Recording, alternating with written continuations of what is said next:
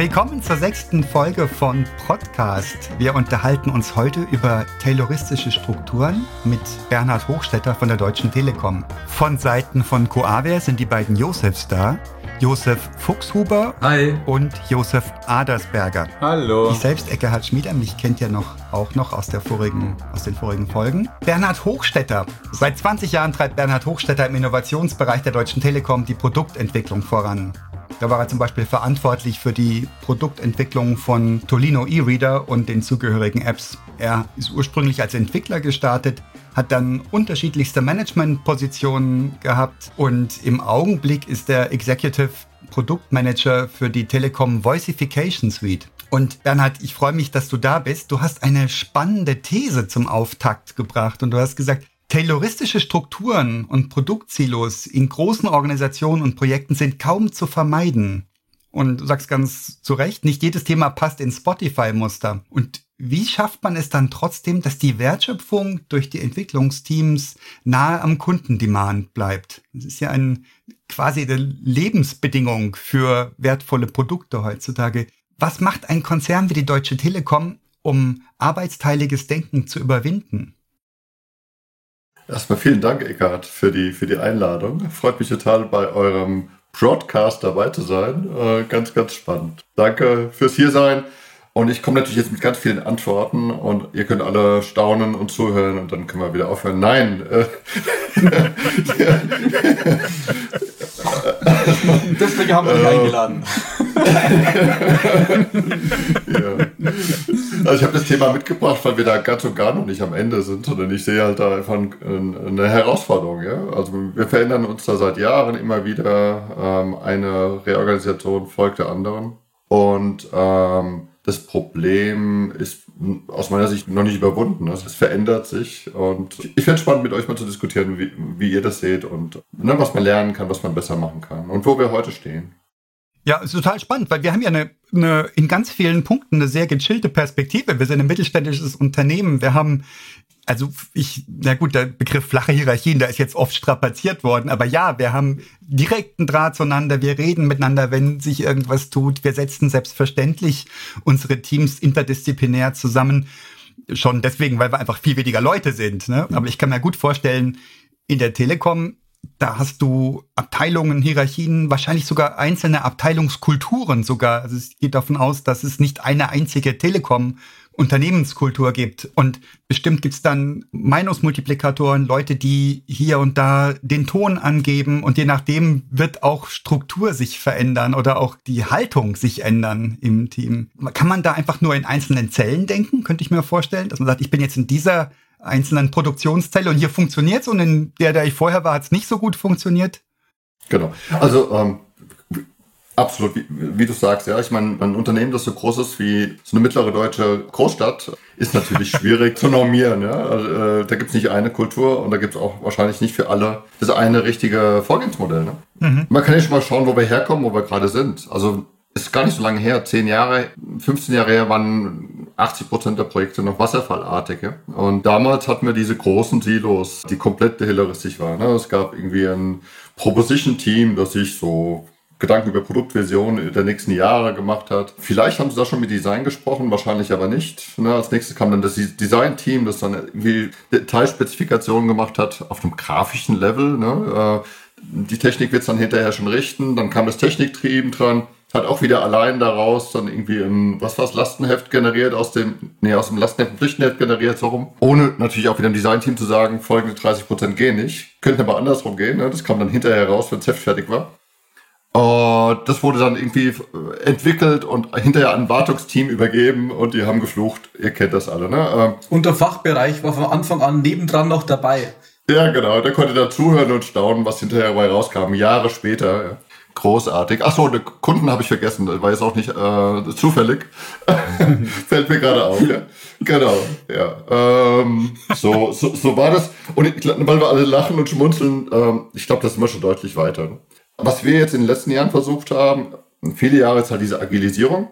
Und was mir jetzt erst so richtig auffällt, ist, naja, trotz allem muss man irgendwie ein riesiges Team, das an so einer großen Produktvision arbeitet, ja kleiner schneiden, ne? weil ein agiles Team besteht ja aus maximal fünf bis vielleicht zwölf Leuten oder so. Das heißt, wenn du was Großes machen willst mit vielen Leuten, musst du es trotzdem viele, viele kleine Teile schneiden.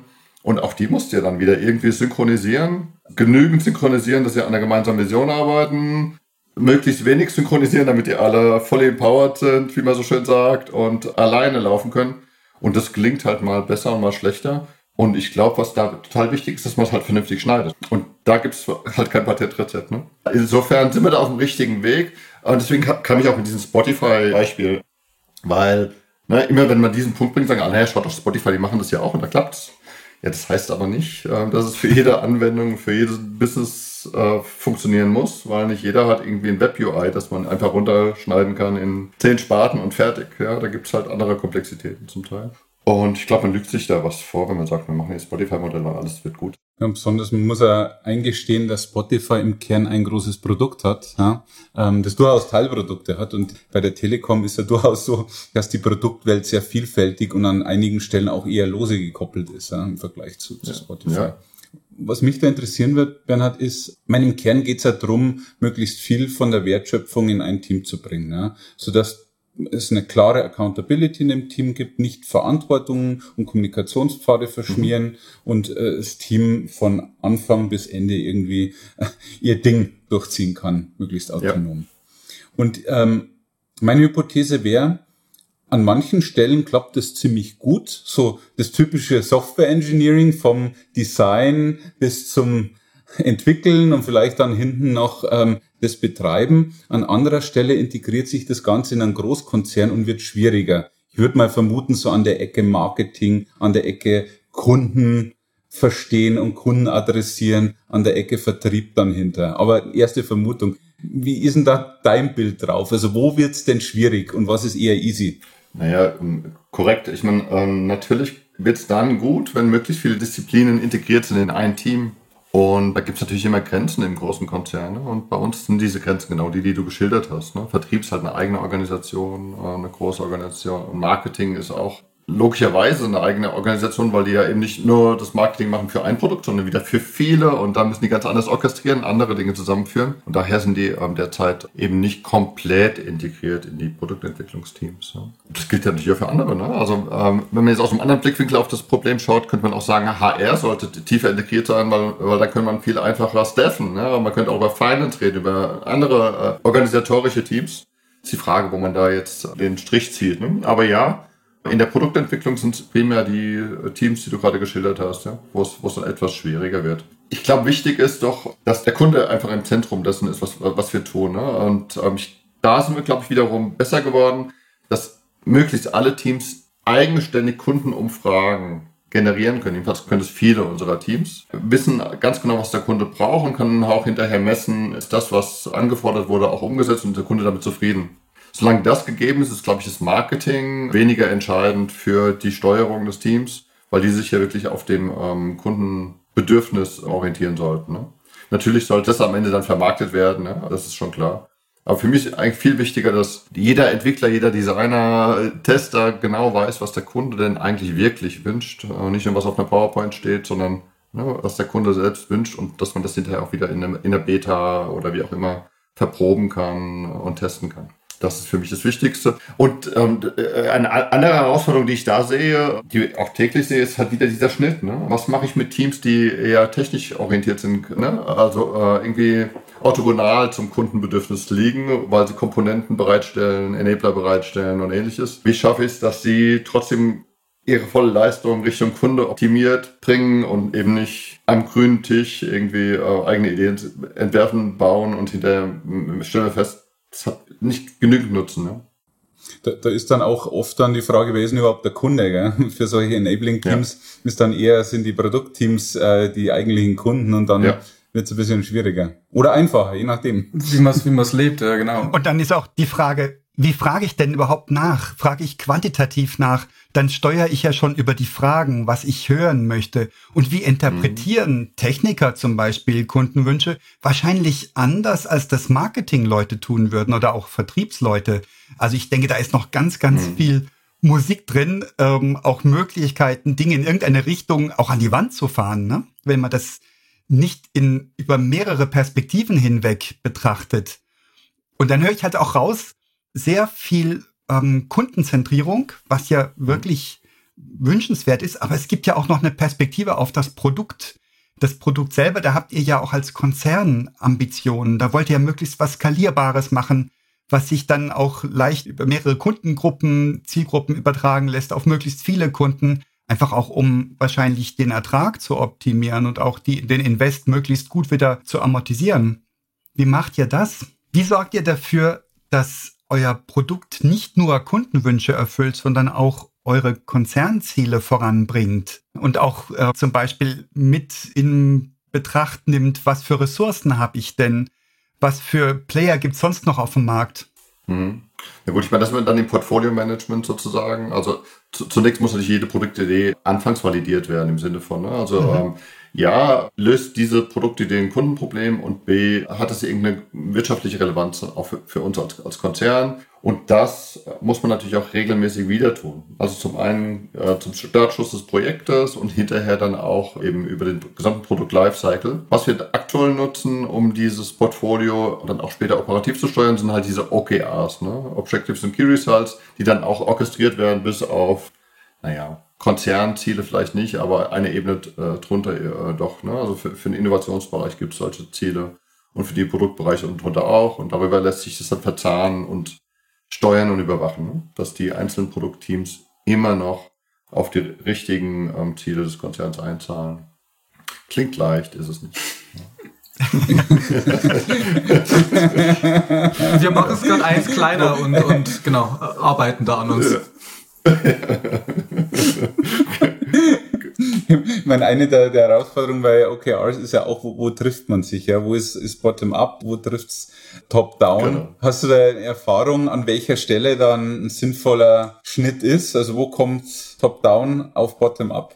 Wo trifft es aufeinander? Ich, Habe ich gerade heute wieder geübt. Äh, ähm, wir haben gerade die äh, für unser Programm die KRs festgelegt und heute hatte ich ähm, genau den Abstimmungstermin mit den Teams sozusagen und genau da ist, glaube ich, der Punkt. Ne? Also bis auf einer Programmebene sollte das noch auf die Unternehmensziele matchen.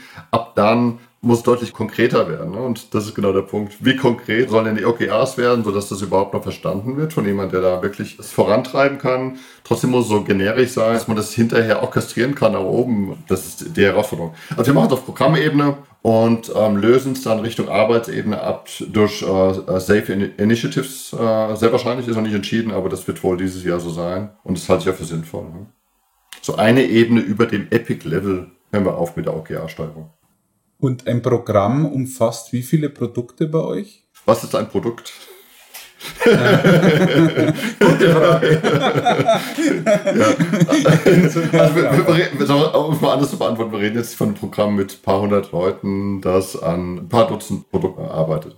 Bernhard, als ich noch im Projekt war, haben wir ja schon ja, mit Safe groß begonnen, Transition gestartet und waren schon gut unterwegs, aber genau an der Ecke mit OKRs und Co. Und da habe ich immer noch gemerkt, okay, da, genau der Schieberegler, da muss man noch lernen. Wie lange hat denn dieser Prozess denn so gedauert bei euch, wo du sagst, mit 100 Leute, die genau irgendwie auch den gleichen Kompass haben müssen, die wir wieder mal durchrotieren. Ab wann war denn das so ein smoother Prozess an, an der an der Ecke? Bezogen auf die OKRs haben wir etwa ein Jahr gebraucht, glaube ich, um da so verstehen, wie man das am besten steuert. Ja? ja. Und lernen da aber immer noch dazu. Ja? Klar. Das ist mit den Initiatives, was ich gerade gesagt habe, das ist der nächste Testballon.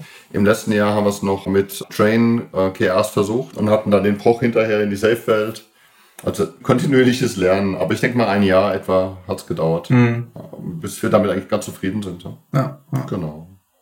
Habt ihr da ex externe Unterstützung beansprucht oder habt ihr ja, schon auch? Ja, genau. Okay. Ja, ja. Wir hatten da einen mhm. Safe Consultant, der da recht viel Erfahrung mit reingebracht hat. Mhm. Und nutzt ihr bestimmte Tools, die euch unterstützen? Also exakt, ähm, ist das Tooling an der Stelle jetzt für mich zumindest nicht das Entscheidende und ist, mir ist auch nicht bekannt, dass wir da jetzt ein, oder nein, wir nutzen dafür kein besonderes Tool, das ist auch nicht das Entscheidende. Okay. Nicht dafür. PowerPoint und Jira. genau, exakt. Ja. Myro, um noch anzunehmen. ist aber auch egal. Äh, die Kunst ist eher, die, die richtigen OKRs zu formulieren. Absolut. Genau, und die Flugebene und die Leute abholen, aber Freiheiten lassen. Genau dieses Feld, ja. Genau. Und die KRs dann auch äh, regelmäßig monitoren, gegensteuern, vielleicht nochmal anpassen, ja, nicht blind weiterlaufen lassen. Mhm. Ausdetaillieren, wenn man detaillieren kann. Vielleicht generischer starten, unterjährig detaillieren. Das sind so die Learnings, die wir gezogen haben. Und dann verschränken ne, zwischen einzelnen Projekten, zwischen einzelnen Programmen. Ne, das, äh, sonst haben wir wieder die Silos.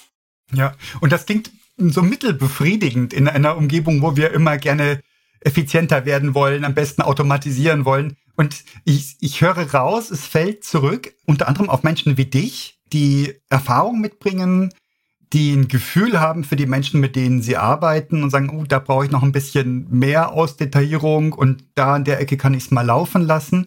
Ist das so? Bleibt das so ein, ein Menschen, ein psychologischer Prozess zum Teil? Also da wir ja hier von Produktentwicklung reden und Innovationen und äh, erfindet man ja jedes Mal ein Rad neu und man weiß ja, also es gibt da nicht den Standardprozess und das Standardteam und ansonsten wäre es ja eben keine Innovation. Ne? Also wenn wir jetzt äh, ein Standardprodukt bauen würden, das schon zehnmal gebaut wurde, dann wäre es sicherlich, äh, wäre es nicht mittelprächtig, sondern hätten wir bestimmt die großartige Struktur und äh, perfekte Tooling dafür und so weiter hier muss man es halt jedes Mal neu erfinden und es wandelt sich dann auch ständig. Ne? Also was vor einem Jahr für uns optimal war, ist im nächsten Jahr schon wieder falsch, weil der Kunde was anderes will, weil die Technologie fortgeschritten ist, weil, ähm, ne? keine Ahnung. Es ändert sich ständig und deswegen ist man auch immer so mittelzufrieden, glaube ich, mit dem Prozess, den man gerade nutzt, weil da muss ich ja ständig auch mit anpassen. Und das ist okay und das ist auch gut so. Ja?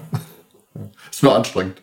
Ich glaube, der Schlüssel ist halt darin, dass man möglichst gute Manager hat, die dieses Produkt managen ne, und die ein großes Mandat haben, das auch so zu tun. Das finde ich das Spannende.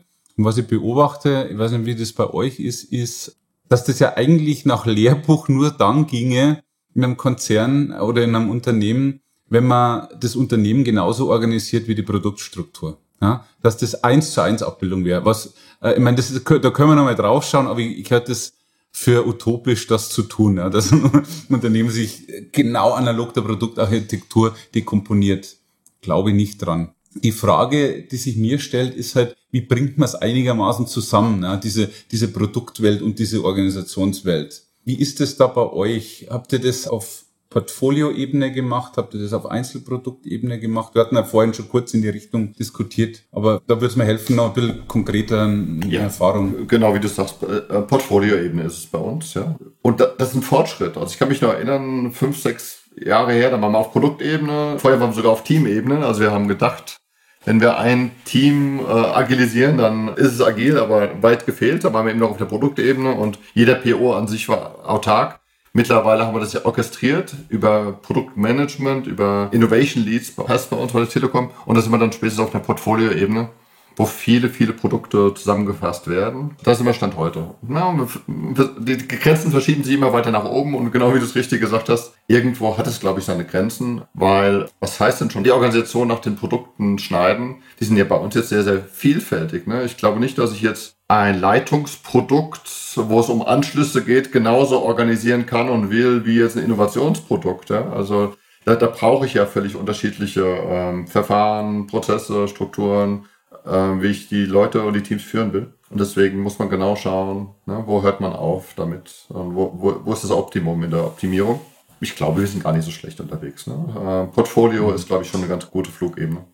Und du sagtest, in irgendeinem Punkt ist Marketing und Sales eher separiert, weil das mhm. eigene Organisationen sind. Mhm. Wann und wie kommt ihr da wieder zusammen? An diesen organisatorischen Schnittpunkten gibt es äh, natürlich regelmäßige wöchentliche Meetings, ne, wo, man, wo man sich dazu austauscht. Ne. Das ist ja weiter entfernt von Freiflug, wie es vielleicht früher im Wasserfall gewesen wäre. Im Sinne, man spricht zwischen Abgabe, Pflichtenheft und Lounge nicht mehr miteinander. Das ist ja längst Geschichte. Ja. Also äh, da gibt es regelmäßige Syncs, Austausche und man ist da schon auch heute stark vernetzt. Ne. Es ist nur nicht so, dass das Marketing Teil des Entwicklungs Teams ist, in dem die Entwickler sitzen und ne, tagtäglich miteinander sprechen. Wir reden halt wöchentlich miteinander und das funktioniert auch ganz gut.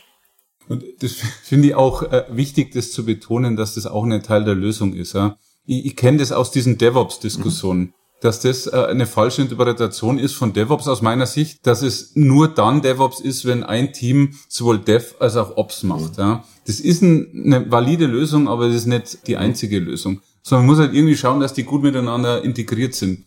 Und das verallgemeinerst du ja gerade auf noch eine höhere Ebene, dass auch Sales und Marketing you name it. Einfach, man muss halt schauen, dass die gut miteinander integriert agieren, ja. Und allein sind auf, mhm. auf gemeinsame Ziele dann wahrscheinlich, ja. Das, dieser OKR-Prozess dann. Super Beispiel übrigens, DevOps, ne? Genau. Also wenn, wenn ich versuche, alle Skills in ein Team zu bringen, ja, dann habe ich am Ende so ein Team mit eine Person pro Skill oder irgendwas. Also, und was dann absolut nichts Relevantes mehr vor Kunde bringen kann, weil viel zu kleinteilig, ja. Das ist genau das Spannungsfeld. Ne? Und natürlich kann ich da jetzt nicht noch einen Vertriebler mit reinpacken und einen Marketingmensch und, und, und, und. Ja, wie gesagt, ne, ich glaube, das ist einfach ein Prozess, den man ständig optimieren muss. Mhm. Ständig an den Kontext anpasst, was gerade so im Umfeld unterwegs ist. Man, bei, bei euch ist ja auch so, es sind ja verschiedene Dienstleister auch in den Teams mit dabei. Die einen bringen die Stärken mit, die anderen die anderen. Das heißt, auch die Teams sind mhm. Nicht gleich. Oder das, das eine End-to-End-Team hat ein anderes Ende und nicht vergleichbar. Mhm. Ja. Also immer anpassen an Kontext, Feedback geben, optimieren auf ja, Produktivität und auf Impact und Output, was da gut ankommt dann vor Kunde. Genau.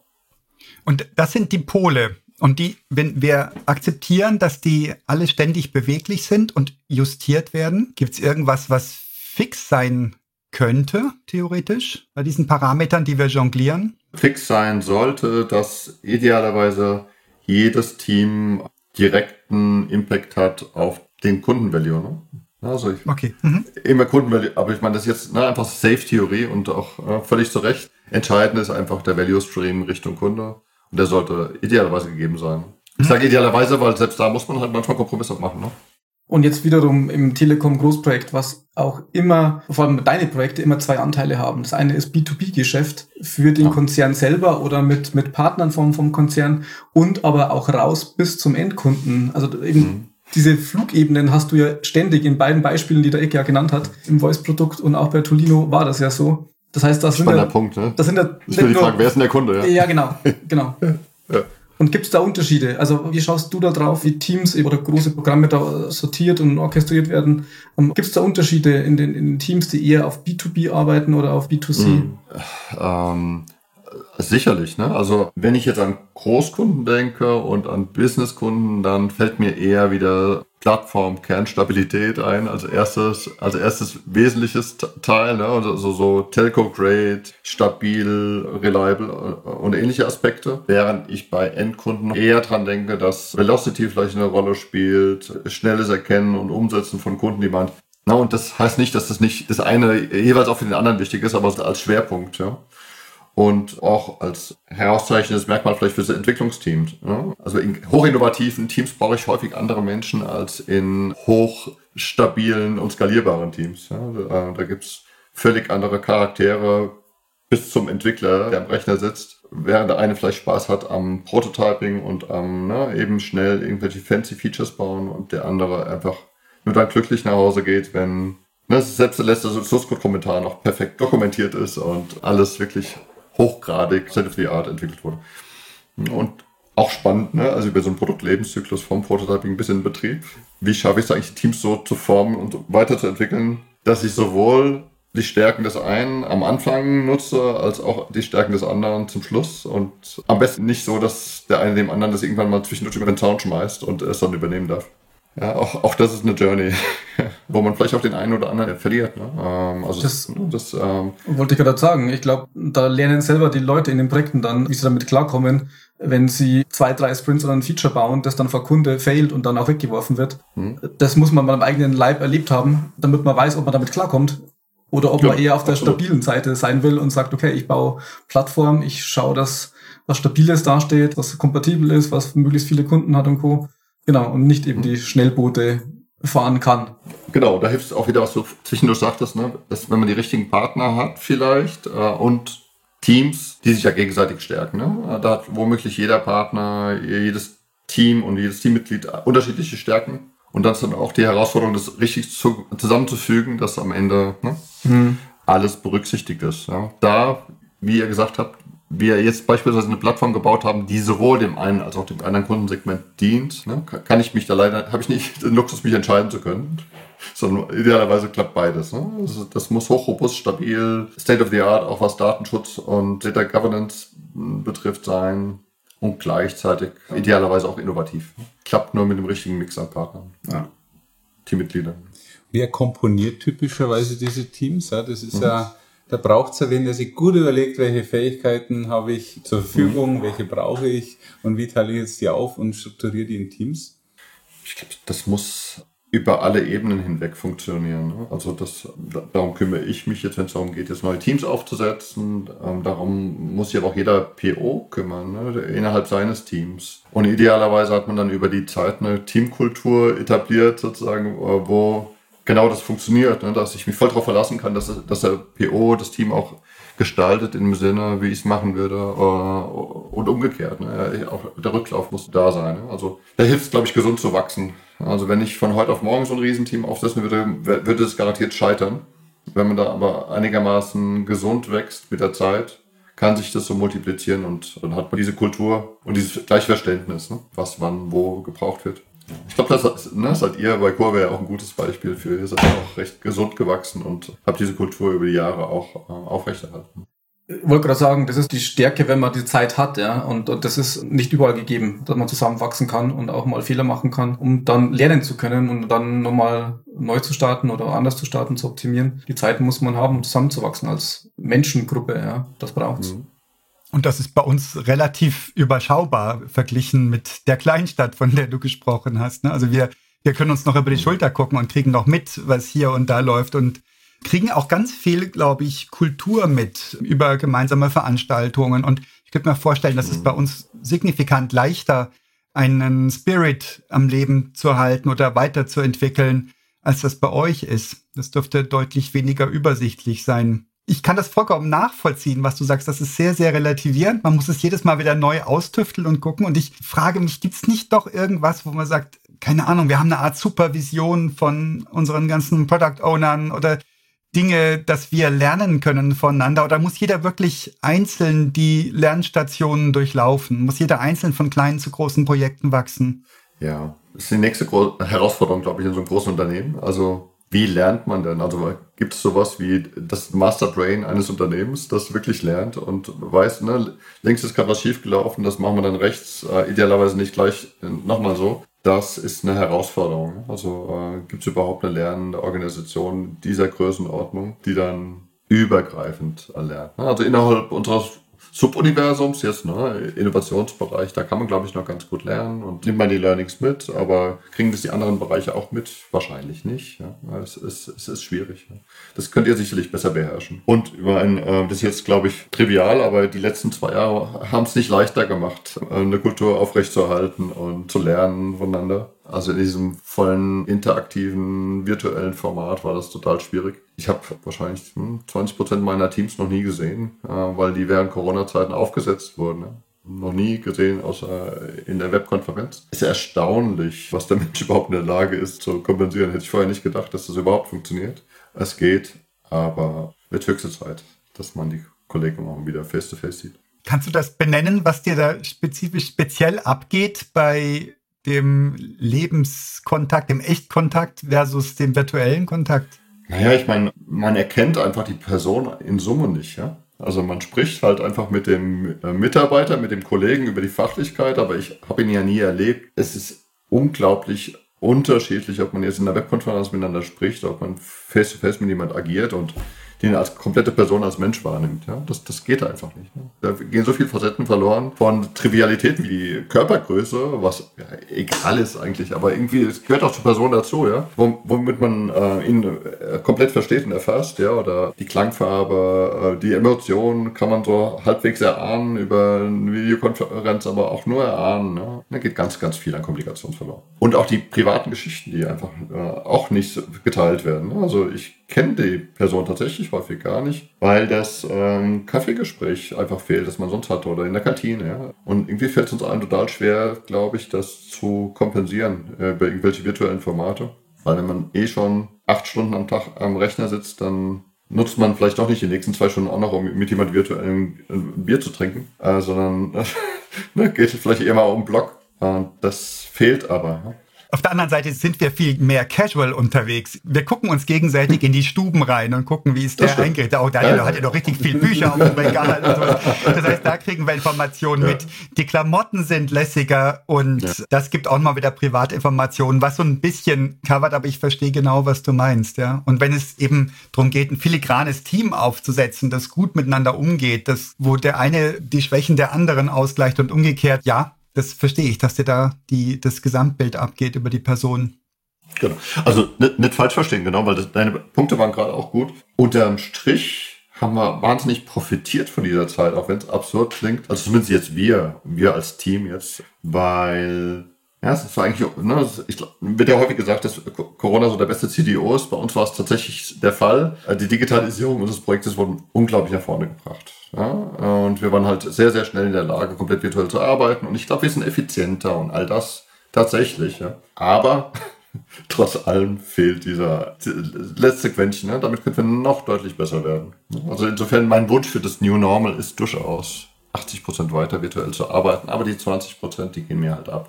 Ja. Und ich meine, es war auch immer ein großes, wichtiges Element im, bei Safe in PI-Planning, dass man alle Leute alle zehn Wochen sicher trifft und, ja. und dort gemeinsam ja. arbeitet, gemeinsam abends Bier trinkt oder gemeinsam essen geht. Leute aus den verschiedenen Ländern, wo alle äh, aktiv sind, ja, dann auch mittrifft, das macht mhm. sehr viel auf und, und diese Energie, die nimmt man die nächsten zehn Wochen wieder mit und kann manche Krisen dann besser manövrieren. Das merkt man extrem, ja. Energie ist ein gutes Stichwort. Ne? Also es fällt mir wahnsinnig schwer in so einem PI Planning Opening, wenn ich nur in die Kamera reingucke, irgendwie halbwegs inspirierenden Business-Kontext rüberzubringen, der reicht, um die Leute drei Monate lang zu motivieren. Ja? Ich meine, ist ja irre. Da zeigst du drei PowerPoints mit fünf Schlagworten und das soll genug sein, um die Leute zu motivieren, finde ich total schwer. Und da kann man auf der Bühne schon auch mehr Show machen und das ist der einzige Kontaktpunkt. Ja? Das ist irre. Genau, bidirektional. Also ja, auch die auch Energie das, auf die Bühne rauszukriegen. Ja. ja. genau, das ist auch schwierig. Ja, ja, genau. Ja, ja. Klar kann man Daumen nach oben schicken oder sowas, aber ja, das ja, verstehe ich. Genau.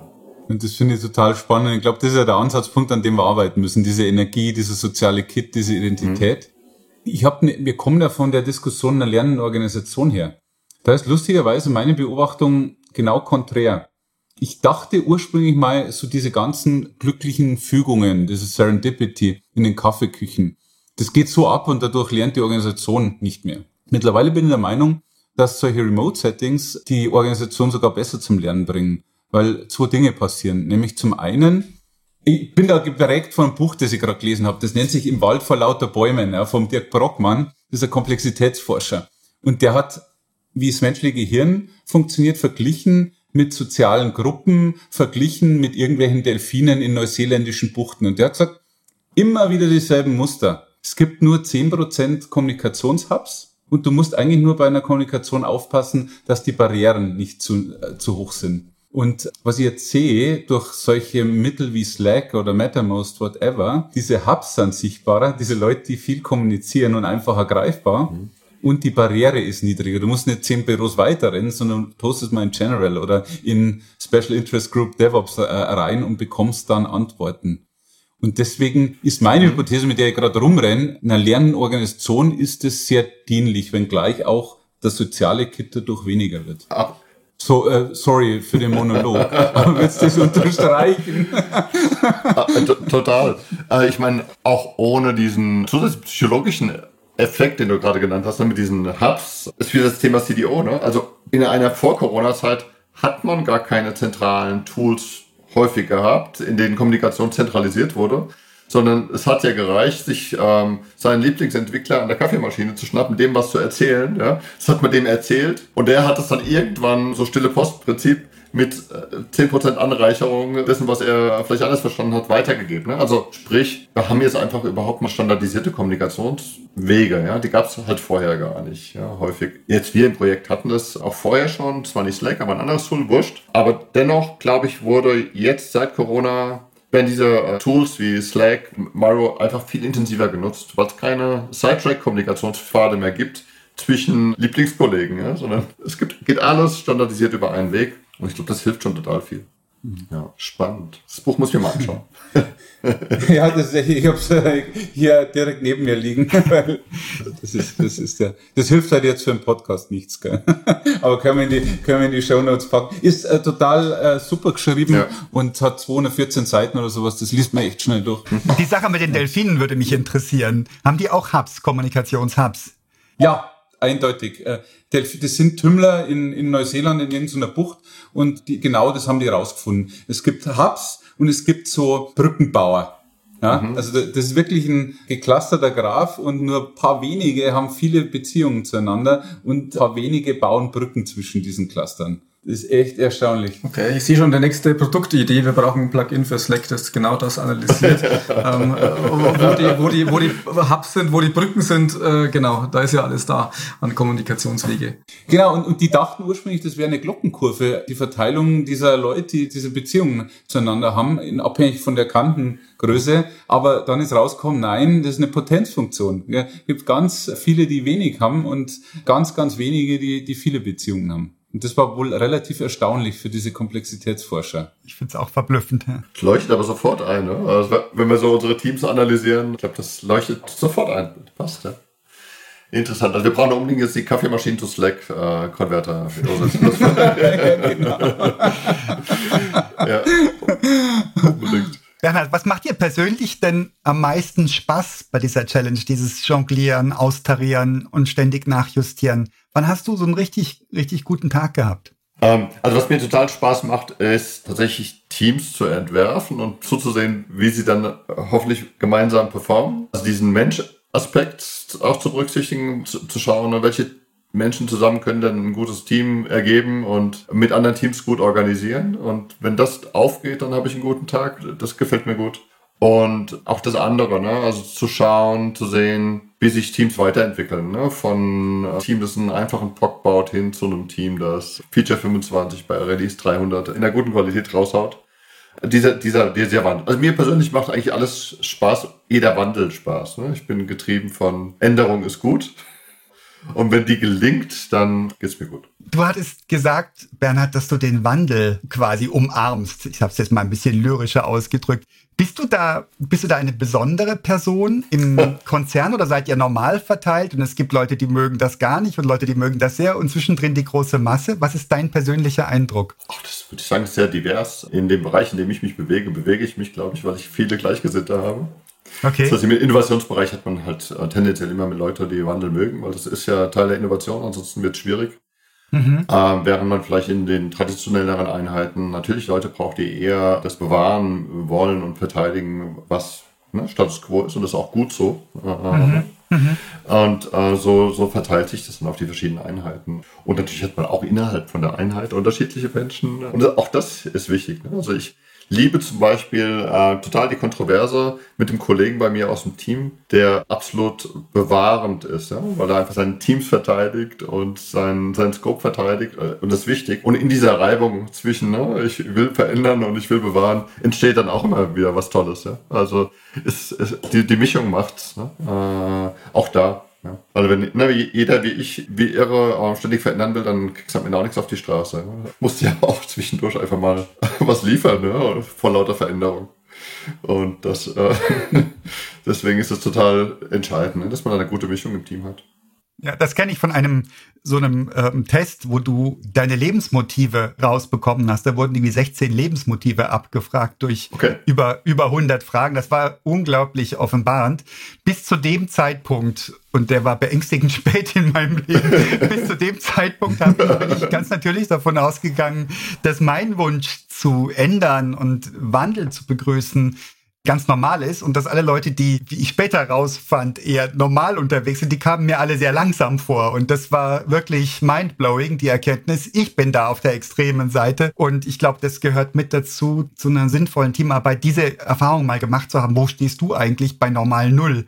Ne? Und auch, was du gesagt hast, Bernhard, dieses stelle die Teams so zusammen, dass alle vertreten sind und lass alle zu Wort kommen. Und auch dieses Bewahren wird manchmal so ein bisschen despektierlich gebraucht und das ist überhaupt nicht so sinnvoll, sondern es ist ganz wertvoll, dass es Menschen gibt, die drauf gucken, was hat denn gut funktioniert. Und das sollte man ja noch nicht ohne Not über Bord werfen. Absolut, genau. Mhm. Und es bleibt, wie, wie, vorhin auch, es bleibt filigran. Es bleibt eine Frage von persönlicher Einschätzung, von deinem ganz persönlichen Einfühlungsvermögen in eine Gruppe, gehandicapt durch Corona und Videophonie. Und das ist ein bisschen sperrig. Es bleibt sperrig, aber das ist wahrscheinlich genau die Challenge und genau die das eben auch nicht ersetzbar macht durch eine Maschine, sondern da brauchst du wirklich Menschen, die das austarieren. Zu, zu dem Thema progressiv versus konservativ hätte ich nur eine Erfahrung zu teilen. Ich sehe das auch ständig. Ja. Überall um mich herum in meinem beruflichen Umfeld äh, gibt's das, gibt's diese beiden Pole. Und was ich echt, ich will nicht sagen immer, aber annähernd immer erlebe dabei, ist, dass beide sich beim Bedürfnis wieder treffen. Und das ist die hohe Qualität. Das finde ich mal lustig. So die Leute, die konservativ sind, agieren, weil sie glauben, hey, das muss man jetzt so tun, damit die Qualität hoch bleibt. Die progressiv sind, sagen, ja, wir müssen voran, dass die Qualität hoch ist. Und das ist immer nur Kunst, die zusammenzubringen, aber das war bisher meine Erfahrung, dass die Qualität oft der Schlüssel ist, um das aufzusperren auf Bedürfnisebene. Absolut richtig. Und was Eckhart äh, eben meinte, finde ich auch an der Stelle wichtig, dass man sich überhaupt bewusst ist, wie der andere unterwegs ist, warum er agiert, wie er agiert, äh, dass man das gegenseitig respektiert, weil man weiß, beides ist wichtig. Also die, diese Erkenntnis ist schon mal der erste äh, gute Punkt und dann im Gespräch bleiben, wie du es gerade sagst. Ne? Am Ende will ja keiner irgendwie was, was Schlechtes, was Falsches. Beide wollen für den Kunden agieren. Ist nur unterschiedlich getrieben. Ne? Und da sind wir bei dem ganz, ganz heiligen Thema, dem Vertrauen. Ne? Ich muss, ich muss in meinem, meinem Team vertrauen können, dass die eben die gleichen Ziele haben und auch die gleichen Wertvorstellungen und vielleicht unterschiedliche Wege sehen, dahin zu kommen. Ne? Und das möglicherweise sogar auch noch unterschiedlich interpretieren. Das Thema Qualität hat ja auch da, da kann man ja auch links und rechts ein bisschen dehnen und zerren. Das fängt ja schon damit an, dass ich den Kundenwunsch möglicherweise unterschiedlich interpretiere. Und ähm, da bleibt immer auch Luft für, für Menschliches.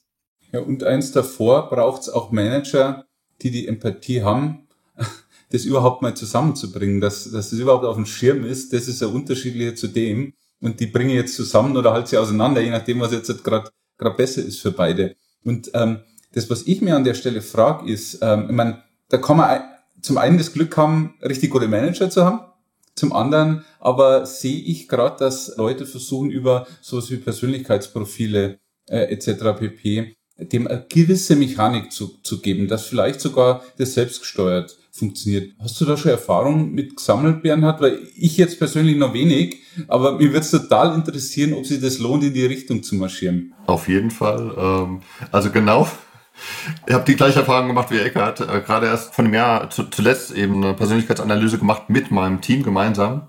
Und genau daher weiß ich, was ich vorhin sagte, ne, dass der eine Kollege einfach sehr, sehr bewahrend ist. Und ich weiß, dass ich eben eher auf der Innovationsschiene bin. Und wir beide begegnen uns jetzt anders. Und Ne, diese Analysen mache ich so alle paar Jahre gerne mal wieder und stelle sogar interessanterweise fest, dass man sich selbst auch noch ein Stück weit verändert äh, über die Zeit. Ja, also kann ich absolut nur empfehlen. Ja? Also mindestens für eine Führungsebene, aber durchaus auch für die Teams, ja, dass man äh, mal solche Analysen macht. Das hilft echt, sich nochmal anders zu verstehen. Ja, und da, um da ein paar Namen zu nennen, das gibt es Lux-Profil, es gibt das Reese-Profil. Das sind alles solche Tests, die tatsächlich keine psychologischen, also keine Persönlichkeitstests sind, sondern die einfach nach Lebensmotiven abfragen. Das ist auch nochmal wichtig, weil oft, wenn Menschen vor die Aufgabe gesetzt werden, beantworte mal diese 117 Fragen. Ähm, das ist ein äh, Persönlichkeitstest, dann kriegen die Angst zurecht. Ne? Und äh, ist aber nicht, also es geht, es ist, geht nicht so tief rein. Die Anbieter behaupten, es ist wissenschaftlich. Ich habe da so meine Zweifel, aber es funktioniert und das macht's, das macht sehr, sehr spannend. Was auch wichtig ist, glaube ich, so einen angstfreien Raum zu schaffen, wo ich als Bewahrer sagen kann, Moment mal, langsam, langsam. Und wenn ich es auch kokett mache, auch wenn ich sage, ihr wisst ja, ich bin der, der immer auf die Bremse tritt oder mit einem Lächeln, und nicht, dass ich das Gefühl habe, meine Chefin, die ist so innovativ, die, wenn ich da irgendwas sag von, aber wir haben es doch letztes Jahr anders gemacht, dann kriege ich gleich Minuspunkte.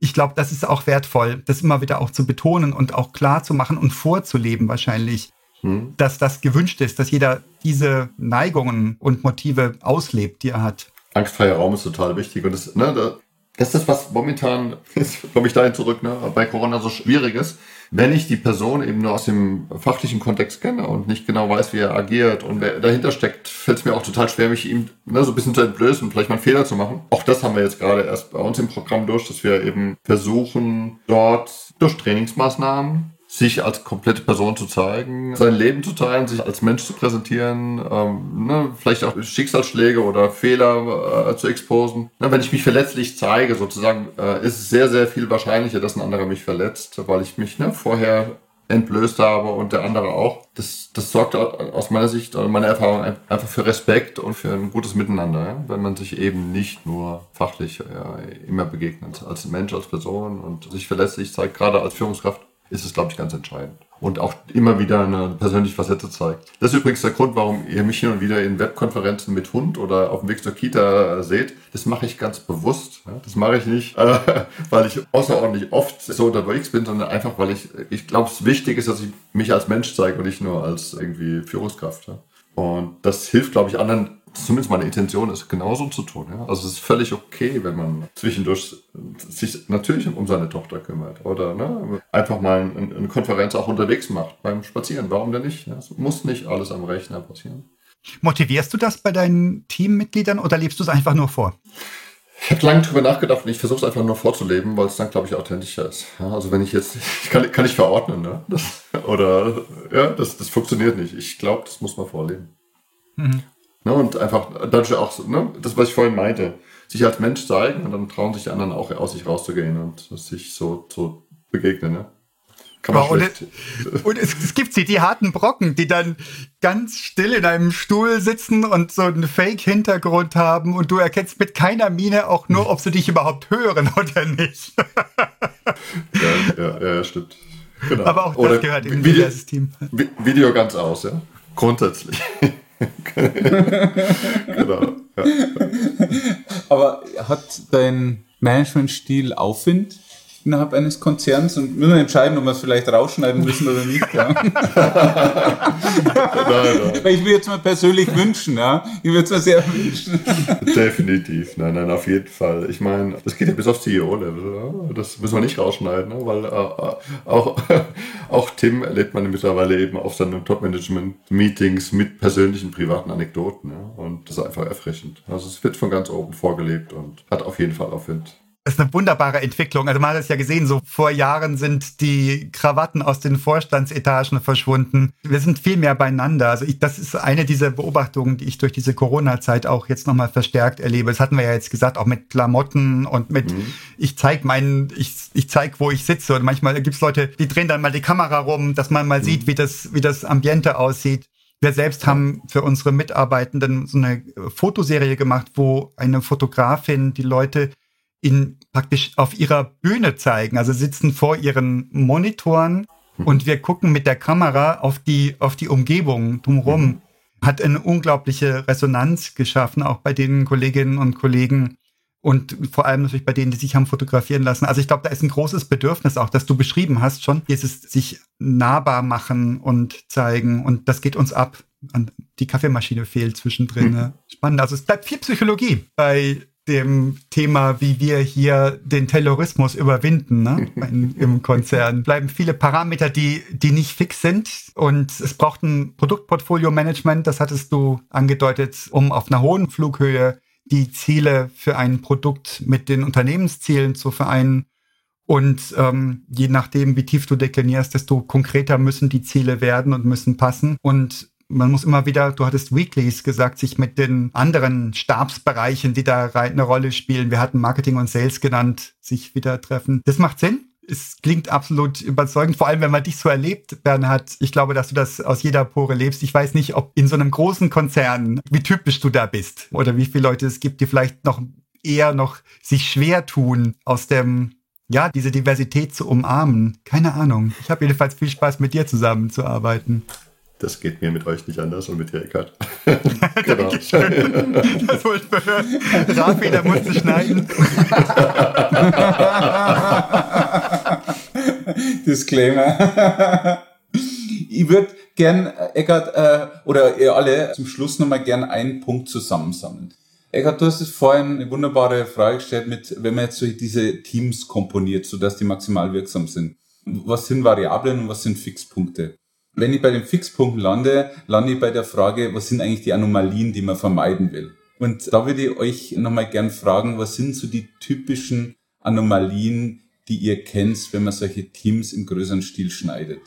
Ich fasse zwei zusammen, die ich heute schon gehört habe. Das eine ist, Bernhard, du hast gesagt, die so ums Konstruktionsprinzip willens einfach jede Disziplin in ein großes Team stecken, ähm, das ist oft gar nicht effizient, ja, weil dann arbeiten die Entwickler viel, sage ich mal, und dann ein paar andere, die haben eher ganz wenig zu tun und da braucht es eher so solche Supporting-Funktionen. Das habe ich Anomalie wahrgenommen. Das zweite, was heute schon auf dem Tablett war, ich glaube, Bernhard, auch du hattest es gesagt, so dieses Team, das eher als verlängerte Werkbank agiert, das keine Ahnung hat, wie es Business Impact, Customer Value generiert. Also die, die zwei hat ihr heute irgendwie erfahren. Habt ihr noch weitere Anomalien, die ihr so erfahren habt? Zwischen den Teams äh, erlebe ich immer wieder gewisse Ausprägungen. Ne? Also ein Team, das eben doch technologischer getrieben ist und vielleicht auf ein, auf ein anderes Team, das eher designorientiert ist, einen schrägen Blick hat und beide. Ne? Also das Gleiche, was man zwischen Teammitgliedern hat, dass jeder sich selbst erhöht und denkt, der andere hat doch keine Ahnung, das erlebe ich halt auch zwischen Teams. Ja? Und äh, da muss man, denke ich, total aufpassen, dass man da auch wieder mitigiert und Verständnis füreinander bringt. Auf Team-Mitgliedebene und auf Teamebene. Ne? Also, ihr wisst, wovon ich spreche. Ne? Also, ja, absolut. Sehr schön, dass du das sagst, weil ich wollte genau das Gleiche sagen. Dieses Teamverständnis, dass das oft so als, als Antipattern schon spürbar ist dass eben manche Teams eine, weiß nicht, geringere Wertschätzung empfinden, die anderen kriegen sie. Und genau darum, da muss man aktiv dagegen arbeiten. Jeder bringt einen Mehrwert an das Produkt, an das Programm und das muss explizit werden und es darf nicht implizit sein. Wie geht das? Wie machst du das? Ein Punkt war ganz am Anfang gesagt, das sind genau die gemeinsamen Ziele. Weil das ist konkret. Ja, wenn, wenn jedes Team den Impact messbar vor sich hat und sagt, okay, wir haben an diesem Ziel groß mitgewirkt, dann gibt es da keine Diskussion. Ja. Das andere ist dann wieder Management, zu merken, hey, da ist ein ja, da ist dieser so ein Disconnect da oder da ist die, die Außenwahrnehmung und die Eigenwahrnehmung von so einem Team, die stimmt nicht dass man dagegen arbeiten muss, ja. Und da wird's teilweise ungemütlich dann, ja, weil wir es vorher hatten. Also es gibt Menschen mit verschiedenen Charakter oder verschiedenen Ziele und es gibt die Teams und die müssen aber trotzdem zusammenpassen, ja. Also das gibt's nur auf, auf, auf Teamebene auch und da muss man dagegen steuern. Ab und zu macht das Schmerzen und man muss lernen. Und miteinander reden, ne? Also, ja. und, ne? also auch kompromisslos ehrlich zueinander sein ja. und ne, also Konflikte sich wünschen und die auch austragen und ne, nicht sowas aufstauen und ne, so Selbsterhöhung und den anderen klein machen aufbauschen, ja. äh, unausgesprochen. Ne? Ehrlichkeit passt zu dem Thema Vertrauen. Und Fuxi, das hat mich jetzt auch getriggert, was du sagtest, aushalten. Ne? Auch mal wirklich was aushalten können, ähm, auch mal äh, nicht, nicht, also aus die Komfortzone verlassen, ist ja so der, ja. der klassische Spruch dazu. Aber wenn es dich dann trifft, dann merkst du es, dass du gerade am Rande stehst, ja. Und dann mal dabei bleiben und das Aushalten spüren, erkennen und sinnvoll miteinander umgehen, miteinander im Gespräch bleiben, was du sagtest, Bernhard, ja. Mhm. Das ist ganz spannend. Ich führe so nebenbei als Hobby so eine Initiative, um Produktmanager ein bisschen das Mindset von Entwicklern näher zu bringen. Das ist bei mir zwar schon Jahre her, aber ich habe trotzdem noch ein Gespür dafür, was ein Entwickler braucht und wie er so tickt. Und das Verständnis fehlt halt dem einen oder anderen PO oder Produktmanager. Woher soll es auch kommen? Er hat eben selbst nie ein Stück Code irgendwie vom Papier bis irgendwie in Betrieb bringen müssen und weiß daher vielleicht nicht, warum so eine Trivialänderung am Ende doch länger dauert. Ne? Äh, ne? Weil er doch äh, der, der, der Lebenszyklus ein gutes Stück länger länger ist. Und umgekehrt sicherlich auch. Ja. Und eine Sache, äh, die wir da demnächst machen wollen, ist so ein moderiertes Streitgespräch zwischen Entwicklungsteams und Produktteams, ne, wo man sich gegenseitig mal ganz, ganz äh, charmant und ja, genüsslich auseinandernehmen kann. Ich, ich, ich glaube, das macht man viel zu selten. Ja. Das ist wichtig. Ja. ja. Und das gleiche gilt zwischen Designern und Produktmanager, Designer, Entwicklern, Testern, hey, ne, für all diese in einem Raum, in dem das äh, moderiert wird. Ja. Ja, aber es ist doch klasse, wenn du das schon so auch, auch ähm, ankündigst, ja. also instrument, instrumentalisierst, dass du sagst, hey, wir zoffen uns heute mal. Ich freue mich total drauf, ja. ja. Das klasse. bereite ich gerade vor. Bin gespannt, was du ja. erzählst. Ja, und auch diesen Connect explizit herzustellen. Ich meine, das ist ja jetzt nicht, das wirkt ja nicht unbedingt auf ein Produktergebnis ein, sondern geht es ja rein darum, um die Neuronen miteinander zu verknüpfen. Und das finde ich schon auch spannend, ja. Das ist, weil wer kennt das nicht, dass irgendwie man mit Marketing spricht und versteht ja nicht, was wir tun. Nein, wir verstehen es nicht. Oder andersrum, Marketing mit SE spricht, wollt, könnt ihr euch nicht erklären. Absolut. Ja. Und ja, am Ende hat, ne, hat es hoffentlich doch auch Auswirkungen aufs Ergebnis. Ne? Also nicht nur auf die Synapsen, sondern hoffentlich am Ende auch noch auf das Ergebnis. Ja. Das ist hilft, wenn man sich versteht. Ja. Bernhard, das war ein erfrischender ja. Durchgang. Ich danke dir ganz herzlich. Wir sind von Taylorismus hin zur Psychologie gekommen und ich glaube, es sind ein paar ganz, ganz spannende Erkenntnisse von dir hier scheinbar aufgezeigt worden. Da freue ich mich sehr drüber. Ich bedanke mich herzlich für deine Zeit, für das Gespräch und freue mich darauf, weiter mit euch zusammenzuarbeiten und zu gucken, was Neues gibt, zu beobachten, auch was du erzählst von dem Streitgespräch. Da bin ich total neugierig. Ich lade dich an. Kriegst auch eins vor die Birne. Ich kann den Troll machen. Ja. Genau. Ja, vielen Dank für die Einladung. Hat Spaß gemacht mit euch. Ja. Absolut, vielen, vielen Dank. Danke dir. Bis dann.